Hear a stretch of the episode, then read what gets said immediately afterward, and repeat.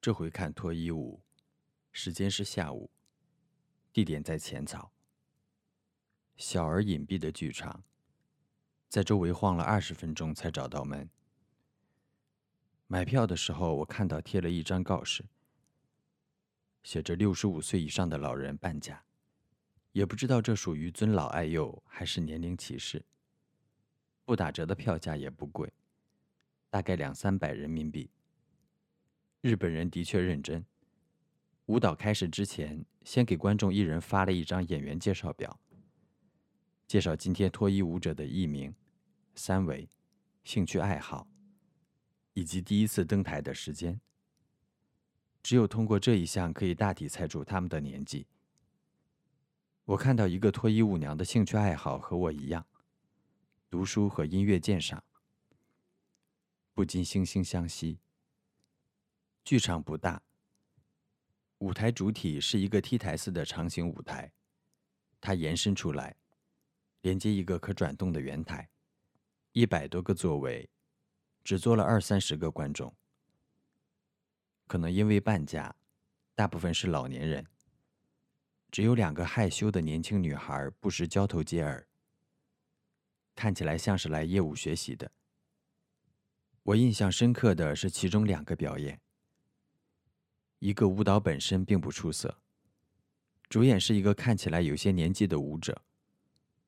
他虽然远看身材依然纤细匀称，但在残酷的灯光下，观众却能看到他身上所有的褶皱和松弛。跳到一半，从台下冲上一个观众给他献花，两人看起来很熟人的样子，年龄也相仿，大概是他多年的粉丝。我看演员介绍表，这个舞者第一次登台是二十五年前，推算他现在最年轻也有四十五六岁。他下了班是什么样子？穿上更符合年龄的暗色系衣服和平底鞋，坐地铁回家，路上再去超市买点菜。他家有孩子在等着他吗？我简直脑补出一部电影来。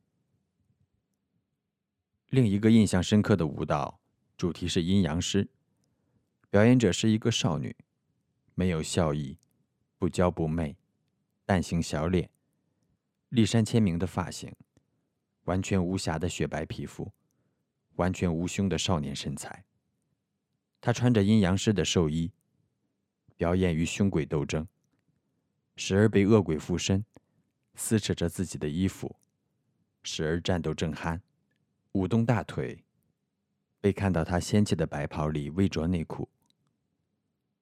有一幕，他气势汹汹，表情肃穆的剑指台下，背景音乐有种沉郁的辉煌。我看台下的大爷大伯神情也变得严肃，被少女成名的眼神扫到了，仿佛自己污秽的灵魂受到了谴责。但这还不是最令我惊讶的。最令我惊讶和疑惑的是，每个舞蹈都有一个高潮的环节，就是舞者跑到舞台最前端的圆形转盘，侧卧在地上，啪的打开大腿，两腿呈七十五度角，展示他们没有任何遮掩的隐私部位。